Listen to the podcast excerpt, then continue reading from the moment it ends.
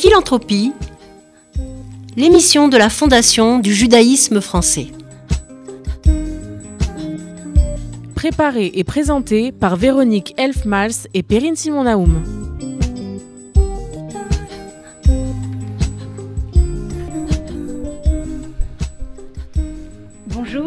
Comme chaque mois, j'ai le plaisir de mettre à l'honneur une de nos fondations abritées par la Fondation du judaïsme français. Cette semaine, nous recevons M. Maurice Chenio, président de la fondation Esther Nathan et Pepo Chenio, créée en 2014, une de nos 83 fondations abritées. Avant de vous laisser la parole, Monsieur Chenio, si vous le permettez, je vais vous présenter en quelques mots pour nos auditeurs d'RCJ. Diplômé d'HEC de la Harvard Business School, vous êtes l'un des précurseurs, et ce mot va revenir souvent, précurseur de la private equity dans le monde, en créant APAC Partner en 1972 avec euh, Alan Patrikoff et Ronald Cohen. Vous êtes également le fondateur d'APAC Partners en France ainsi que d'Altamir. Un palmarès très impressionnant car vous êtes, Monsieur Chenio, à l'origine du premier fonds commun de placement à risque créé en France et à l'origine de l'Association française des investisseurs en capital devenue France Invest. Côté philanthropie, là aussi vous êtes un véritable pionnier.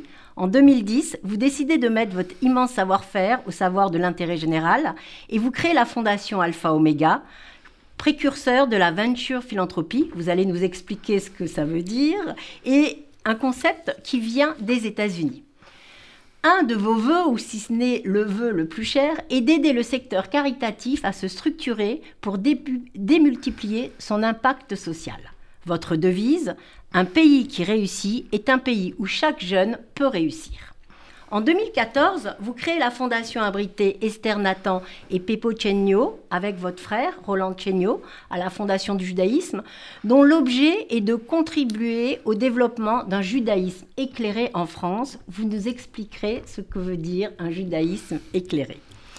Toujours véritable pionnier dans votre aspect philanthropique, vous avez un de vos rêves également, j'en ai, j'ai déjà cité un vœu, maintenant je cite un rêve, résoudre certains des problèmes sociétaux d'ampleur. Bonjour Monsieur Chenio et bienvenue.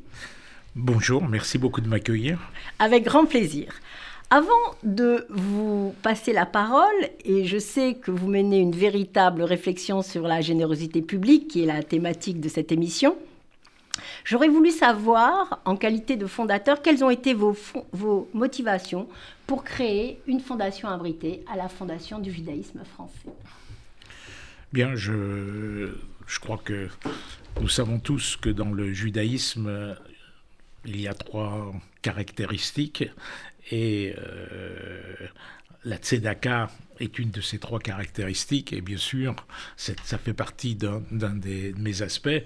L'autre aspect, comme vous l'avez souligné, j'ai fait mes études à l'Harvard Business School, donc j'ai baigné dans le monde anglo-saxon, et dans le monde anglo-saxon, on a le give back, donc je dirais la combinaison de, la tradition juive et la combinaison de la formation américaine m'ont conduit naturellement à dire qu'à un moment donné, il faut rendre à la société ce que la société vous a donné. Et par ailleurs, moi-même, je suis fils d'immigrés. Mes parents ont immigré en France en 1930 euh, en provenance des Balkans. Et donc, euh, on était des immigrés. Et, ce que j'ai ce que j'ai accompli, je l'ai accompli grâce à l'école, grâce à l'école de la République. Donc je suis obligé de reconnaître et d'agir dans ce, dans ce sens. Et j'ai toujours été intéressé par la, problématique de l'éducation. Donc la raison pour laquelle j'ai fondé avec mon frère euh, la, la, fondation qui porte le nom de nos parents, eh bien c'était parce que je constatais qu'aujourd'hui, euh, en France, si on considère qu'il y a environ 500 000 juifs en France, il y en a seulement à peu près 100 000 qui gravitent autour des institutions juives et qu'il y en a 400 000 qui sont très, très éloignés euh, des institutions juives. Et donc, euh, l'idée que j'ai eue, c'était de, de créer un programme qui s'appelle Italmud, qui était un programme sur trois ans, dans la perspective de permettre à des enfants et des parents qui sont très, très éloignés des institutions juives de pouvoir se familiariser avec le judaïsme. Et réellement, le programme Talmud, c'est finalement ce que tout bar mitzvah doit savoir pour, euh, pour euh, passer ce jour euh, important. Donc c'était ça, c'est à partir de ce, c'est pour financer ce projet que nous avons créé avec mon frère donc la fondation qui porte le nom de nos parents. Alors, ce, comme vous dites, Italmud, pour m'y être euh, balader, surfer, comme on dit. J'aurais voulu le faire avec mes enfants, effectivement, de mes garçons à l'époque de, 13 ans, parce que il a une force, et qu'il est très didactique. Il est euh, extrêmement clair. Et ce qu'on a souvent lorsqu'on va au Talmud Torah, qu'on apprend certains moments, on n'arrive pas à le resituer dans l'histoire. Et vous avez une approche très historique, c'est-à-dire chaque élément est bien situé avant et après. Il y a une vraie chronologie qui est compréhensible.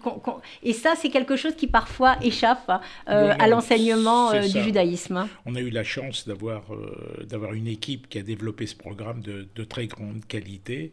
Et donc effectivement ils ont, ils ont, abordé ils ont abordé le judaïsme ils ont abordé le judaïsme sous tous ses aspects chronologiques historiques géographiques religieux bien sûr les objets religieux les fêtes etc donc voilà. Donc ça permet pour quelqu'un qui, qui est très éloigné du judaïsme ou quelqu'un qui même euh, n'est pas juif mais qui a envie de se, de finalement de se familiariser avec ce que sont les fondements du judaïsme, grâce à ce programme, euh, d'y accéder relativement facilement, puisque l'accès est gratuit. vous avez, aux vous enfants et aux, oui, donc vous allez sur Italmud, vous tapez sur, euh, sur vous tapez Italmud et vous avez accès à ce programme. Et il aide également les professeurs à, monter et à organiser leur cours. Absolument. Ce judaïsme éclairé, vous en avez parlé un petit moment, vous avez dit il y a 500 000 euh, juifs environ en France, de toute façon le nombre n'est pas connu exact, mais on, sait à peu près. 400 000 sont un peu éloignés, c'est... C'est des statistiques, c'est des statistiques qui sont qui sont à peu près que, que tout le monde partage. Peut pas faire oui, bien sûr, vraies statistiques. Bien sûr. Donc ce judaïsme éclairé, c'est. Disons, disons, pour être très clair, euh, je veux dire, je ne veux pas ouvrir ici une polémique, mais disons que euh, le consistoire aujourd'hui ne reconnaît pas, euh, ne reconnaît pas les juifs euh, qu'on qualifie de libéraux comme étant des vrais juifs, etc. On ne reconnaît pas les, les comment dirais-je, les, les, conversions qui sont faites par, les, par, par, ce, par ces mouvements-là, etc. Donc, donc, moi, je considère, moi je considère que aujourd'hui toute personne qui est née de parents juifs, que ce soit son père ou sa mère, est, est un juif et que on doit les accueillir, etc. Et donc pas avoir de. Quel que soit en fait. Ça... On est une petite, on est une petite communauté. Si en plus on se déchire les uns et les autres, je pense pas que ce soit l'intérêt de l'intérêt du judaïsme. De toute façon, ce site est ouvert à tous. Ah oui, quel absolument, que soit, absolument. Euh, et on a veillé et on a veillé euh, très très attentivement à ne choquer personne euh, dans les images, dans les dans les textes qui ont été utilisés, etc. L'idée était, l'idée était de, de, de, de rester très très cohérent avec euh, les enseignements euh, de la Torah. Traditionnels de la Torah. Alors, autre, euh, vous l'avez un petit peu évoqué à l'instant, si l'on remonte le temps, et vous l'avez fait un petit peu, quel est votre plus ancien souvenir, peut-être philanthropique, familial? Est-ce qu'il y a quelque chose, un acte qu'on pourrait qualifier d'acte lourd dans votre famille, qui vous a très jeune fait penser que la tzedaka, comme vous avez, ou le tikuloma, olam, la réparation du monde, vous a, vous a sensibilisé. Dans votre famille ou, dans les proches de votre famille ou, euh, j'ai pas pour être très franc avec vous, je, je rien ne me vient, j'ai pas un, un, événement euh, particulier qui me vient à l'esprit, hein, qui m'a qui m'a fortement qui m'a fortement marqué. Mais c'est plus l'esprit global du judaïsme. Oui, je pense que je pense que c'est c'est quelque chose que qu'on acquiert avec le, au fil du temps. Et donc euh, voilà qui qui c'est quand j'ai quand j'ai cédé euh, à Pax puisqu'on vous parliez tout à l'heure de, de, de, ce qui m'a motivé à passer à l'action si je puis dire eh bien euh, il y a 11 ans maintenant j'ai vendu mon activité à Pax. Et donc je savais que j'aurais du temps disponible. Et donc je voulais toujours faire quelque chose dans l'intérêt général. Et c'est à ce moment-là que je me suis interrogé sur moi j'ai toujours été entrepreneur donc je me suis pas posé la question de quelle organisation existante je peux rejoindre. Je me suis posé la question quelle nouvelle organisation je peux créer. Et je me suis interrogé sur ce qui me plaisait, sur ce que je savais faire. Et moi, ce que je savais faire, c'est lever de l'argent, c'est sélectionner des entrepreneurs, c'est les accompagner, les développer. Et je me suis dit, bah, pourquoi je fais pas exactement le même métier que j'ai fait pendant 40 ans, qui est le métier du private equity, et que j'accompagne pas des, des associations caritatives euh, qui œuvrent dans le domaine euh, non, non, non lucratif. Et euh, avant de me lancer, quand même, j'ai une certaine expérience. J'ai dit, il faut quand même que je regarde ce qui se fait aux États-Unis, ce qui se fait en Grande-Bretagne, etc. Et, j'ai découvert que j'avais réinventé l'eau chaude, que finalement ça existait sous le nom de Venture Philanthropie, c'était, c'était déjà conceptualisé, si je puis dire. Et donc je me suis lancé pour pour créer la fondation Alpha Omega. Et donc, euh, en quoi consiste, puisque c'est une de vos questions préliminaires, en quoi consiste la venture philanthropie? Eh Bien, Ce qui distingue la venture philanthropie de la philanthropie entre guillemets classique, c'est que la plupart du temps, les, dans la philanthropie classique, les donateurs aiment financer des projets, je sais pas, une salle, une salle d'opération, euh, un bâtiment euh, à l'université de Jérusalem, l'achat de, de, de, vous payez pour pour si vous prenez euh, Action contre la faim, ben, en donnant de l'argent, vous pouvez nourrir des enfants pendant une certaine période de temps, etc. etc. Mais dans la venture philanthropie, euh, on n'approche pas le problème de cette manière-là, on approche le problème en partant de l'idée que une association, c'est comme une entreprise, et pour qu'elle soit une association à but caritatif, c'est comme une entreprise, et pour qu'elle soit efficace, il faut qu'elle ait une équipe de direction, qu'il faut qu'elle ait des systèmes informatiques, des systèmes marketing, de la recherche et développement. Et donc, nous, dans la venture philanthropie, nous finançons ce que, les frais généraux, ce que la plupart des donateurs n'aiment pas faire. Quand ils, dans la philanthropie classique, ils cherchent au contraire à faire en sorte qu'il y ait zéro frottement. S'ils donnent 100, il faudrait que 100 soient redistribués. Et nous, ça c'est le, monde, rêvé du, oui, du donateur. Oui, et nous on part de l'idée inverse c'est que pour que les 100 ou les, enfin, les sommes qui ont été données soient, soient bien utilisées pour atteindre leurs objectifs, eh bien, il faut qu'il y ait une équipe, il faut qu'il y, ait, une organisation qui, permette d'atteindre ces objectifs. Donc nous, nous finançons, euh, je dirais, les frais généraux, ce que personne d'autre ne fait. Et la deuxième euh, caractéristique de l'aventure philanthropie, c'est que non seulement nous donnons de l'argent, et d'ailleurs on n'utilise pas le mot don, on utilise le mot investissement social, puisqu'on veut un retour sur investissement, pas un retour financier, mais un retour social.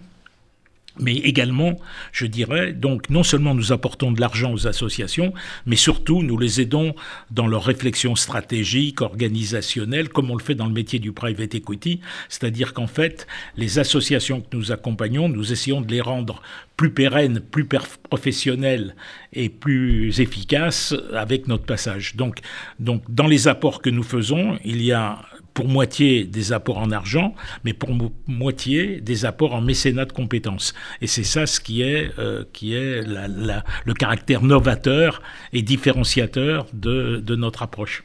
Alors, euh, quand vous dites, euh, il y a beaucoup d'euphémismes dans ce que vous dites, vous savez un peu lever des fonds, vous, êtes un, un, géant dans, dans, ce domaine, vous dites que vous avez réinventé l'eau chaude, mais c'est quand même un concept très novateur vu la mentalité française, puisque ça existe beaucoup plus dans la mentalité anglo-saxonne. Mais la question va plus loin, c'est pourquoi cette euh, venture philanthropie ne se généralise pas parce qu'on voit que ça marche?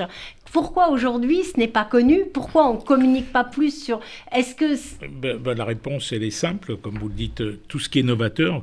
Vous savez, quand j'ai créé, vous l'avez cité tout à l'heure, quand j'ai créé euh, Apax, eh bien, euh, je prêchais dans le désert. Je, pendant 20 ou 30 ans, j'ai prêché dans le désert pour expliquer que le private equity, c'était une classe d'actifs formidable, etc., etc.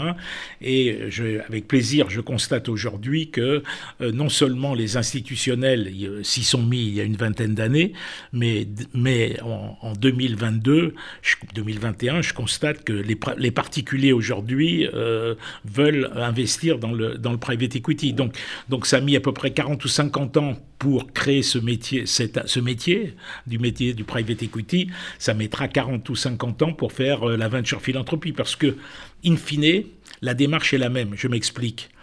En fait, euh, quand on réfléchit à qu'est-ce que c'est que le private equity, c'est en fait historiquement, vous aviez des, toujours, vous avez toujours eu des, des fondateurs, des créateurs d'entreprises, et puis de l'autre côté, vous avez eu des gens qui détenaient, des, qui avaient de l'argent, qui détenaient des capitaux. Et quand on allait, il fallait que ce soit les fondateurs qui aillent approcher les détenteurs de capitaux, comme il n'y avait pas de, canal d'intermédiation, c'était très très difficile. Et finalement, euh, bien sûr, on raconte l'histoire comment Christophe Colomb a, financé ses voyages, etc. etc. Et donc, l'apport du, private equity, c'est en fait ouvrir un guichet d'intermédiation, puisque le private equity dit aux, détenteurs de capitaux, confiez-moi vos capitaux, et moi, je saurai les, les déployer auprès des, entrepreneurs en leur apportant capitaux et, et comment dirais-je, conseils.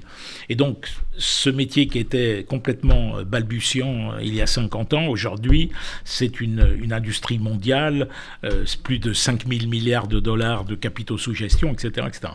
Eh bien, dans, le, dans, la, dans la philanthropie, c'est exactement la même problématique. C'est-à-dire que d'un côté, vous avez des, des, des, des entrepreneurs sociaux, ce qu'on peut appeler ça, des, des, gens qui veulent changer le monde par changer la société, et de l'autre côté, ben, vous avez des philanthropes, des gens qui veulent donner de l'argent, mais à nouveau, euh, le, d'aller en direct par d'aller en direct des, des, associations aux donateurs, c'est très compliqué.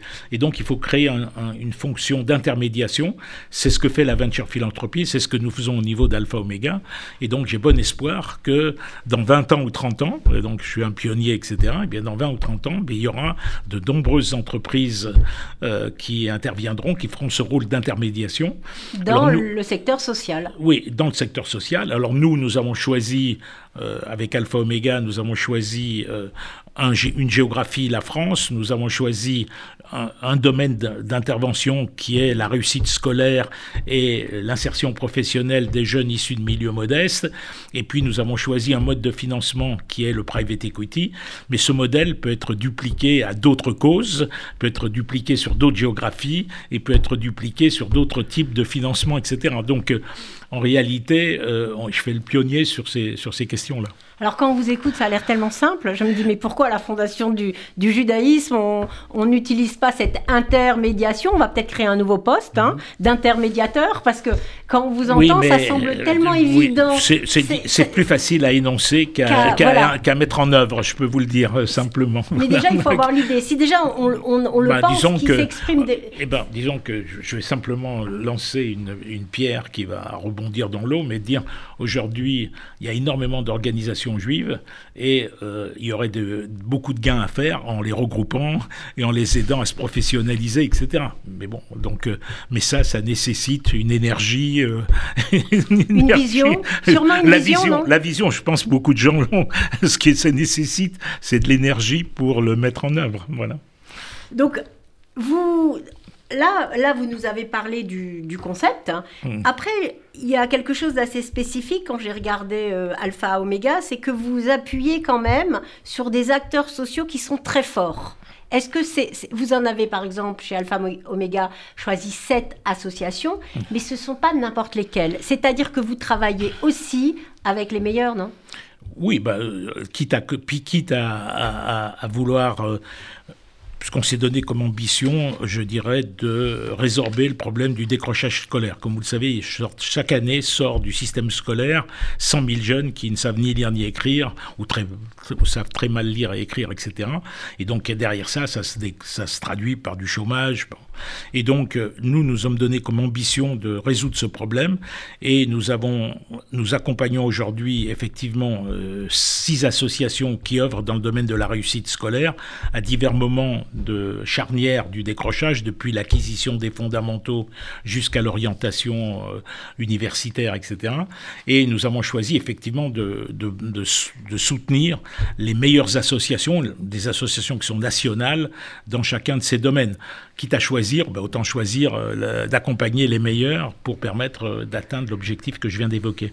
Alors, j'ai vu que vous avez fait une vidéo où vous faites un appel, au, alors qu'on est en période euh, présidentielle, un appel au, futur président, on ne saura pas qui c'est.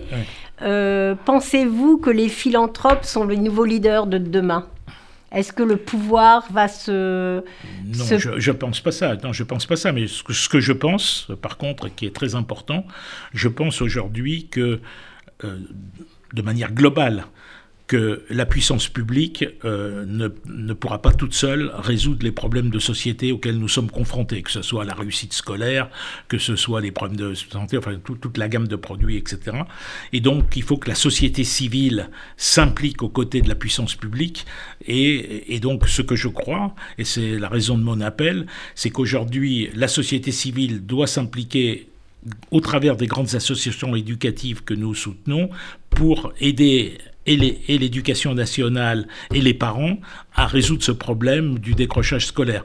Et donc, je suis et donc, ce qui est vrai pour le domaine de l'éducation que je considère comme la mère des batailles, puisque pour moi, la réussite d'un pays, vous l'avez cité en, exergue, c'est la réussite de son capital humain, eh bien, donc je considère effectivement qu'il est fondamental de, que la société civile s'implique pour la résolution de ce problème, mais il y a bien, malheureusement beaucoup d'autres problèmes sociétaux qui doivent être résolus, il faut que la société civile s'en empare pour parce que si on compte que sur, les élus pour résoudre les problèmes, on n'y parviendra pas.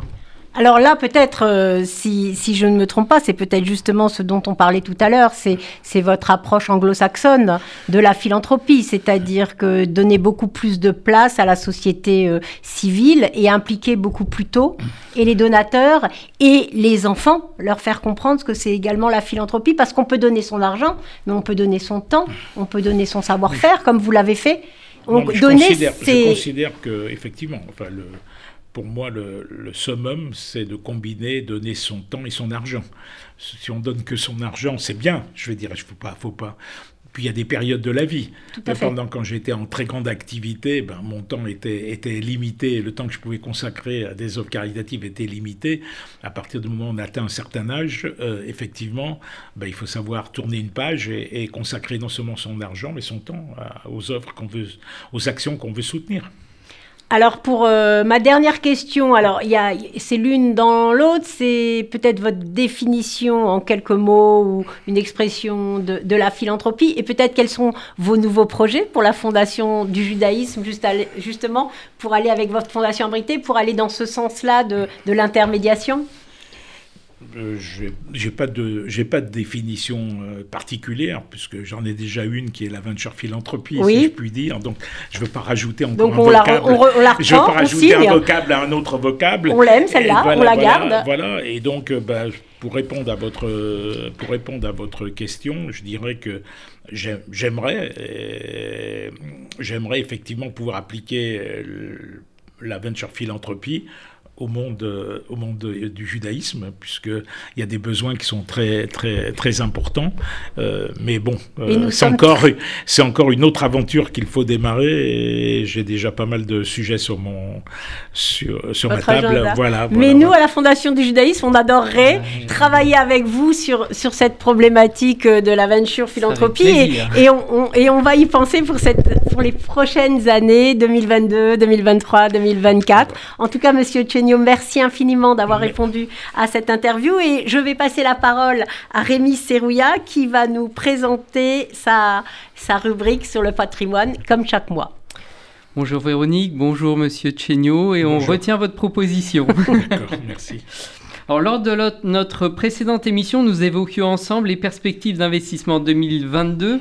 Ce, voici, ce mois-ci, je vais vous parler des investissements que l'on appelle ISR et ESG. ISR veut dire investissement socialement responsable. La fameuse loi sur la transition énergétique impose aux grandes organisations d'établir un reporting de leurs investissements comprenant des paramètres environnementaux, sociaux et de gouvernance, ESG. La Fondation du judaïsme français, qui est reconnue d'utilité publique, surveille donc ces investissements et s'écarte des secteurs d'activité néfastes pour les hommes et la planète, tels que l'alcool, le tabac, les armes ou encore les gaz à effet de serre si nuisibles à l'environnement. Elle s'interdit également d'investir au sein d'entreprises qui ne respectent pas les normes internationales du travail. Le leitmotiv de la Fondation du judaïsme français, c'est l'investissement éthique. Car l'investissement éthique fait partie de la morale et des valeurs du judaïsme. La notion de justice que l'on appelle en hébreu tzedek concerne l'ensemble des aspects de la vie, qu'elle soit sociale, économique ou environnementale. Le Talmud précise qu'un actionnaire est considéré comme un propriétaire. Il engage par conséquent sa responsabilité quant à la manière dont il utilise ses avoirs. La Fondation du judaïsme français participe à travers ses actions et ses investissements à préserver à la fois les valeurs universelles et la biodiversité afin de léguer aux générations futures un environnement sain. Au-delà de l'éthique, il s'agit encore une fois de justice, de justice intergénérationnelle, car ceux qui n'existent pas encore ont également le droit de vivre. Préserver la nature est primordial. Le célèbre rabbin Yohanan ben Zakkai, qui vivait au 1er siècle, considérait que planter un arbre est plus important encore que l'accueil du Messie.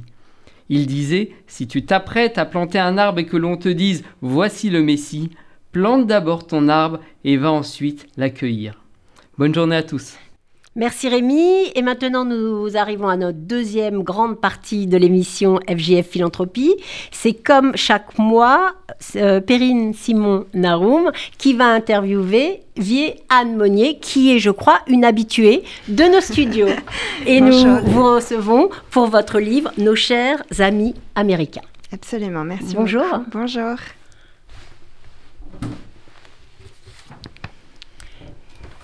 Anne Monnier, bonjour. Euh, j'avais eu le plaisir de vous recevoir euh, le mois dernier, donc il s'agit de notre deuxième rencontre. Euh, je vous avais reçu au sujet d'un livre collectif que vous aviez dirigé avec Sylvain Lefebvre, intitulé Philanthrope en démocratie, et j'ai le plaisir aujourd'hui de revenir sur des travaux antérieurs et sur votre ouvrage intitulé Nos chers amis américains qui porte donc sur la philanthropie transnationale, un ouvrage qui est paru au PUF en 2019. Et avec vous, nous allons entrer cette fois-ci dans l'histoire très cachée de euh, cette euh, philanthropie transnationale. Alors nos auditeurs le verront sur le site quand ils découvriront la couverture de votre ouvrage. Euh, c'est une photo. C'est une photo assez amusante qui montre des Américains au moment de la rénovation du château de Versailles, pour lequel euh, la légende nous dit que la famille Rockefeller a donné 100 millions de francs à l'époque. Est-ce que vous pourriez commenter un petit peu cette, cette photo? Oui, alors c'est un épisode qui est un peu plus connu, qui est en fait le don en 1924 d'une énorme somme d'argent, comme vous l'avez rappelé, pour plusieurs institutions culturelles françaises, dont Versailles. Et euh, j'ai eu la chance de pouvoir accéder aux archives qui sont euh, pas loin de New York, où en fait on retrouve toutes les lettres, les rapports, les photos euh, concernant ce don. Et c'est absolument passionnant. Et en fait, à l'occasion de ce don, il y a eu des cérémonies et donc Rockefeller est venu avec sa famille et ses conseillers à Versailles célébrer en fait la fin de la restauration des travaux. Alors, justement, euh, cette philanthropie transnationale, deux choses. D'abord, qu'est-ce qui conduit les Français à s'adresser aux Américains? Et surtout, pourquoi est-ce que les Américains donnent à la France? Qui sont ces American Friends dont euh, vous parlez, qui sont des associations donc qui s'occupent, si j'ai bien compris, de réunir des fonds auprès des mécènes américains pour les diriger ensuite vers la France? Oui, alors c'est en fait les deux questions centrales de mon livre. Euh, la première, c'est qu'est-ce qui pousse euh, donc les, institutions françaises à aller chercher des fonds aux États-Unis? Eh bien, c'est un contexte euh, budgétaire très compliqué. Euh, il faut savoir que les amis américains se sont vraiment développés dans les années 80, puis les années 2000 et maintenant sont en plein boom parce qu'il y a eu des coupes budgétaires très importantes au ministère de la Culture et un développement des ressources propres, c'est-à-dire qu'on appelait les institutions à développer leurs propres ressources et ne plus compter simplement sur l'aide de l'État. Oui, mais c'était antérieur puisque là, la photo date de 1924. Ah oui, alors l'exemple. Il doit y avoir une tradition. Absolument. Alors, les... non, en fait, c'était des, exemples ponctuels qui étaient celui du don de Rockefeller. C'est-à-dire, les dons de Rockefeller sont des exemples, on va dire, hors catégorie. Mais l'institutionnalisation de la pratique à travers les amis américains date euh, des années 80, 90 et, et 2000. Donc, c'est vraiment un phénomène très récent, si l'on accepte euh, l'exemple de Rockefeller. Et c'est un, phénomène qui est en croissance aujourd'hui Oui, euh, qui est en croissance très importante, puisque euh, moi, quand j'ai démarré ma thèse, il y en avait une dizaine, et maintenant, il y en a presque une vingtaine. Et j'ai souvent des échos d'institutions culturelles qui veulent créer leurs amis américains. Donc, euh, la levée de fonds aux États-Unis se développe de manière importante. Et la deuxième question, qui est celle de pourquoi les Américains vont donner aux institutions culturelles françaises, alors c'est un peu plus complexe à développer. Mais disons que je, dans mon livre, j'essaye de montrer que c'est aussi, euh, au-delà des motivations personnelles, notamment un intérêt pour la France ou peut-être un intérêt même parfois professionnel, c'est aussi beaucoup lié au capital symbolique, c'est-à-dire au prestige euh, qu'ont les institutions culturelles françaises, mais aussi la culture française de manière plus générale. Donc en fait, les institutions vont jouer un peu sur ce capital symbolique, sur ce prestige de la culture française aux États-Unis pour attirer des donateurs américains. Oui, effectivement, vous citez un mot assez amusant euh, euh, d'un ancien directeur d'une grande institution culturelle new-yorkaise qui dit Il n'existe pas de véritable philanthropie parce que tout le monde attend quelque chose en retour. Donc, comment est-ce qu'on en vient à intéresser une élite américaine? Oui, alors c'est une vraie question. Et c'est une question que se posent les, institutions culturelles françaises en termes de stratégie. C'est-à-dire, qu'est-ce qu'on peut offrir aux Américains qui va les intéresser assez pour donner à une institution qui a des milliers de kilomètres? Et surtout, pourquoi, par exemple, quelqu'un qui est intéressé par l'opéra donnerait à l'Opéra de Paris plutôt qu'au Metropolitan Opera de New York? Euh, Et cette question, c'est vraiment de se dire qu'est-ce qu'on a en plus? Et ce qu'on a en plus en France, c'est ce pouvoir euh, et ce prestige des élites euh, et une culture française qui est vue comme très prestigieuse aux États-Unis. Et un autre élément, c'est aussi la question du prestige des élites républicaines et des élites politiques euh, et donc ces institutions vont par exemple organiser des grands événements au sein euh, euh, de belles institutions que sont par exemple l'Élysée, Matignon, l'Assemblée nationale, et donc inviter les Américains, ces grands mécènes, à participer à des dîners ou des événements là-bas, et donc déployer tous les ors de la République pour remercier et récompenser ces mécènes. Alors je reste encore un instant euh, du côté de nos, de nos mécènes. Euh, d'une part, est-ce que euh, on peut dire finalement que les élites économiques s'achètent une culture la culture étant quelque chose donc que l'on doit faire ou que l'on doit posséder? Alors c'est une question euh, à laquelle il est difficile de répondre. Ce qu'on peut dire, c'est que effectivement, si on pense en termes de capitaux bourdieusiens, euh, la philanthropie est un moyen pour les euh, élites économiques de convertir du capital économique en un autre capital. Ça peut être du capital culturel, ça peut être du capital social, du capital symbolique.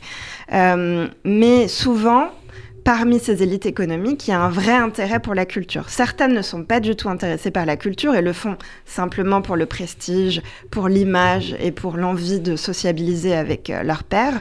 Mais d'autres ont un vrai intérêt pour la culture et sont vraiment passionnés. Donc il y a un peu euh, une diversité de cas au sein de ces élites.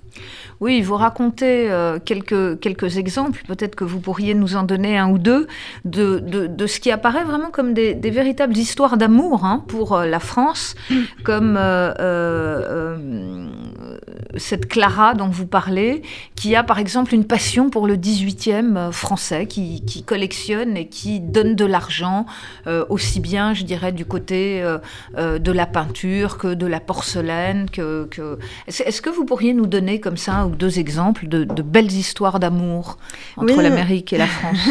c'est aussi ça qui est intéressant, c'est que dans ce livre, j'ai eu accès à des entretiens très longs avec les mécènes qui m'ont raconté leurs histoires, leurs passions, leurs intérêts. Donc je suis vraiment rentrée dans la tête de ces mécènes. Effectivement, Clara, c'était une grande passionnée euh, de la France. Elle connaissait tout, elle connaissait tout le monde. Euh, elle me citait des poèmes français, donc ce qui était assez impressionnant. Et euh, elle m'avait dit, par exemple, qu'elle s'habillait toujours en noir parce que les Françaises s'habillent en noir. Et donc, il y avait cette espèce de, fascination vis-à-vis de la France, des Françaises, de la culture française. Et c'était assez intéressant. Et elle m'avait notamment aussi expliqué que donc elle adorait le 18e euh, et qu'elle avait demandé l'autorisation de pouvoir toucher de ses mains un livre de Diderot. Et le jour où elle a pu le faire, euh, elle m'a dit c'était le plus beau moment de ma vie. Donc il y avait vraiment aussi cet aspect émotionnel, sentimental qu'on oublie un peu parfois quand on parle de, philanthropie. Alors, euh, vous, vous, venez de, l'évoquer. Comment est-ce qu'on enquête finalement auprès de ces élites? Parce que euh, j'imagine que, comme dans notre pays, un certain nombre finalement de donateurs ne veulent pas apparaître, désirent rester cachés. Comment finalement est-ce qu'on a accès à ces données? Comment est-ce que vous avez fait concrètement? Euh, bah, C'est très difficile en fait. C'est des mois et des mois de travail relationnel, diplomatique, euh, passer par les associations, rencontrer les gens, leur montrer qu'on est digne de confiance. Euh, j'avais aussi la chance d'être affiliée à l'université de Columbia par laquelle certains étaient passés. Du coup, ils avaient confiance en une, étudiante de cette université et ensuite leur montrer qu'on s'intéresse à leur passion. C'était aussi pour parler de leur passion, de leur intérêt pour la France. Donc, on va dire l'ouverture a été peut-être un peu plus facile euh, due à cette question. Mais il faut quand même le rappeler, travailler sur les élites, c'est extrêmement difficile, surtout sur ce type d'élite, euh, parce que j'ai vraiment rencontré des gens qui étaient multimillionnaires, voire milliardaires. Euh, et avoir accès à ces élites-là est extrêmement difficile. Donc, c'est beaucoup de mois de travail et de, perfectionnement dans ma capacité à convaincre euh, euh, les personnes de faire des entretiens. Est-ce que vous avez le sentiment, on s'écarte juste un moment du livre, mais que Maintenant, on pourrait dire que d'une certaine façon, les, objets d'investissement culturel se déplacent. Ou du moins, est-ce qu'on pourrait dire avec euh, la pandémie euh, euh, ou avec le développement, par exemple, de, l'espace et des voyages spatiaux ou de, des technologies et des techniques d'immortalité, par exemple, je pense à une actualité la plus récente, est-ce qu'on peut craindre finalement que les élites changent un peu leur circuit financier? Euh, oui, en fait, c'est une question qui m'a été posée plusieurs fois. Effectivement, en fait, euh, les causes soutenues par les mécènes évoluent avec le temps. Et c'est vrai que la culture était très investie par les premiers philanthropes américains, euh, traditionnels, industriels, Rockefeller, Carnegie et que les nouveaux philanthropes, que sont les nouvelles fortunes de la tech, euh, Zuckerberg euh, de Facebook, euh, Bill Gates, ont plutôt tendance à investir dans d'autres domaines, la santé, l'éducation. Mais malgré tout, moi, ce que je constate, c'est que les élites traditionnelles américaines continuent à donner euh, aux, institutions culturelles, aussi parce que c'est une forme de, euh, euh, capital symbolique très important par, par rapport à d'autres causes. Et notamment, elles donnent à des institutions culturelles qui leur sont propres. Donc, par exemple, le musée de leur ville ou l'opéra de leur ville. Et j'ai l'impression que si on accepte les, les, grands philanthropes de la tech, le, mouvement continue. Alors, vous montrez aussi les techniques, je dirais. Alors maintenant, on n'est plus du côté des donateurs, mais on est du côté de ceux qui reçoivent ou qui essayent euh, euh, d'influencer les, flux financiers. Euh, vous montrez que cette mobilisation philanthropique des grands donateurs individuels repose sur une technique particulière que vous appelez la cultivation, en fait, qui est un mot curieux pour désignait finalement la création d'une relation singulière entre les professionnels du mécénat et le donateur, c'est-à-dire pour orienter un don. Donc euh, voilà, est-ce que vous pourriez nous en dire un peu plus et, nous donner quelques exemples? Oui, alors ça c'est une pratique qui m'a beaucoup intéressée, surtout qu'il y a un véritable art de la cultivation, il y a un cycle de cultivation. Euh, et c'est vraiment au sens anthropologique, c'est-à-dire quel type de relation on va créer avec l'autre pour l'amener à donner de l'argent. Parce qu'il y a une manière de demander de l'argent. On ne peut pas le faire n'importe comment, ni à n'importe quel moment. Euh, donc, on doit apprendre une façon de se rapprocher de la personne qui ne va pas lui donner l'impression qu'on ne vient que pour l'argent. Qu'on crée d'abord une relation, et une fois que la relation est installée, on parle de certains projets, et ensuite on finit par faire la demande. Euh, mais il y a vraiment des étapes à respecter et ne pas respecter ce cycle de cultivation peut vraiment euh, amener à des levées de fonds catastrophiques. Alors vous montrez aussi que finalement les Américains ou ceux qui sont responsables des grandes institutions culturelles américaines ne sont pas toujours contents finalement de voir les Français euh, marcher sur leur précaré. Et euh, euh, vous citez par exemple cette concurrence donc entre les, musées américains et les musées français, une conservatrice américaine qui vous dit finalement si Henri Loiret, l'ancien directeur du Louvre, peut lever en un seul dîner 3 millions et demi de dollars pour le Louvre, quel musée peut concurrencer le Louvre? Mm. Donc, est-ce qu'il y a une guerre comme ça des, philanthropies des, ou des institutions culturelles Absolument. En fait, c'était un résultat auquel je m'étais pas du tout attendue. Euh, mais c'est en allant voir justement les institutions culturelles pour savoir si elles connaissaient ces associations qu'elles m'ont dit non seulement on les connaît, mais en fait on est en concurrence avec elles et elles nous font de l'ombre parce que euh, le, prestige de la France et des institutions culturelles françaises est énorme. Euh, et donc, bien sûr, on préfère donner au Louvre plutôt qu'au Metropolitan Museum parce que c'est beaucoup plus prestigieux. Et d'autre part, et c'était l'un des éléments vraiment problématiques, il leur offre euh, des contreparties qui sont beaucoup plus importantes. C'est-à-dire qu'à don égal, vous allez avoir du capital symbolique beaucoup plus important. Pour vous donner un exemple, si vous donnez 15 euh, 000 euros ou 20 000 euros au Louvre, vous êtes invité à dîner à l'Élysée. Si vous donnez 15 000 euros au Metropolitan Opera, au Metropolitan Museum, vous n'êtes jamais invité à la Maison Blanche. Donc il y a vraiment euh, une, différenciation et une capacité des institutions culturelles françaises à donner beaucoup plus de prestige aux donateurs que euh, les institutions américaines. Et donc beaucoup, beaucoup de, fureur de la part des Américains. Oui, vous montrez aussi qu'il y a tout un code de la réception ou un code des dîners. Par exemple, vous, vous décrivez un, gala euh, euh, et euh, la manière dont on doit hiérarchiser. En fait, est-ce que vous pouvez nous, nous raconter un peu ça? C'est assez assez drôle en même temps. Assez drôle et assez étonnant en fait. et ça, ça, relève vraiment de la sociologie des élites, c'est-à-dire que quand on organise un gala, il y a un protocole, il y a des préséances et on va euh, organiser les tables et le, le, mapping des tables et la manière dont on s'assoit et où est assis chacun, donc le placement, en fonction euh, des dons et pas simplement euh, des titres. Et c'est ça qui est intéressant, c'est qu'il y a en fait une hiérarchie basée sur l'argent. Donc les plus grands donateurs sont aux meilleures tables, avec la plus belle vue et avec les personnes les plus importantes. Euh, et ce qui est intéressant, c'est que ce gala que j'avais, euh, auquel j'avais participé dans un grand château en région parisienne, ils avaient décidé de nommer les tables en fonction des rois euh, euh, qui avait séjourné dans ce château. Et donc il y avait une discussion assez euh, croustillante entre qui était le roi le plus important et donc donner le nom de ce roi à, à la table la plus importante. Et donc il y avait des discussions absolument hallucinantes entre est-ce que Louis XIV ou Louis XVI est plus important ou François Ier. donc c'est assez drôle, assez drôle à voir en tant que Française, pas du tout habituée à ces pratiques. Alors peut-être une dernière question, euh, euh, Anne Monnier. Finalement, euh, ce que vous nous dites, c'est que la France en tant que, que marque, finalement, se porte bien dans le monde.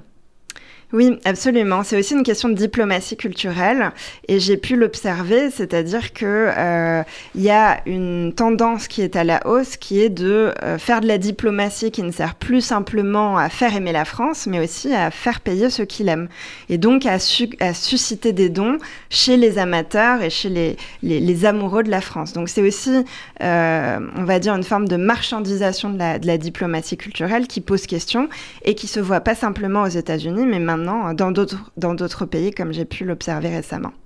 Oui, je voulais justement vous, interroger pour finir, Anne Monnier, sur ces autres pays. Je pensais bien sûr aux pays du Golfe, euh, avec le Louvre d'Abu Dhabi, et je pensais aussi à la Chine, avec euh, le rachat des vignobles ou des châteaux français. Est-ce que on va finalement dans un monde où la philanthropie deviendra multipolaire? De même que la puissance euh, militaire ou... Oui, absolument. Et ce qui est intéressant, c'est que la philanthropie est en train de se développer dans ces pays-là. C'est-à-dire que, en tout cas, la philanthropie institutionnelle, euh, un peu à l'américaine, est en train de se, répandre et dans le monde, de se, de se diversifier dans, certains pays. Euh, pour ce qui est de la, diplomatie culturelle, on voit que les institutions culturelles lèvent maintenant des fonds. Effectivement, il y a eu le, Louvre à Abu Dhabi, mais aussi en Chine euh, ou dans d'autres pays asiatiques on, pense par exemple aux Japanese Friends euh, de Pompidou, euh, les Chinese Friends de l'Opéra de Paris. Donc il y a aussi la volonté d'aller chercher l'argent euh, là où un certain nombre de pays commencent à, avoir des capitaux importants et à avoir des philanthropes aussi de plus en plus importants. Et alors, toute, dernière question, Anne Monnier, et je rappelle donc le titre de votre livre, Nos chers amis américains, paru au PUF en 2019. Est-ce que euh, nous, nous, participons de notre côté comme donateurs euh, euh, à des opérations philanthropiques alors c'était la grande question des institutions culturelles américaines qui me disaient mais il n'y a pas de French Friends du Metropolitan. c'est ça qui est étonnant, c'est qu'en fait c'est une philanthropie à sens unique entre deux pays riches. Et c'est ça qui était très problématique, c'est que la France euh, a de l'argent et donc d'aller chercher de l'argent aux, États-Unis, c'était ça qui était très problématique. Mais oui, effectivement, nous donnons, mais nous donnons surtout euh, aux pays en développement, aux pays en difficulté euh, et beaucoup moins à des institutions étrangères, même si ça commence à se développer notamment à travers le TGE, le Transnational Giving Europe, qui est un système qui permet au sein des pays européens de faire des dons défiscalisés à d'autres pays européens. Donc euh, ça commence à se développer, mais c'est vrai que la philanthropie française à l'étranger, et surtout euh, vis-à-vis des pays les, plus en demande et, les pays en voie de développement. Bien, merci Anne Monnier de nous avoir euh, accompagnés durant ces, deux émissions et je suis sûre que nous vous retrouverons pour parler peut-être de la philanthropie humanitaire. merci beaucoup. C'était Philanthropie, l'émission de la Fondation du judaïsme français. Retrouvez-nous en podcast sur le site de la Fondation www.fondationjudaïsme.org.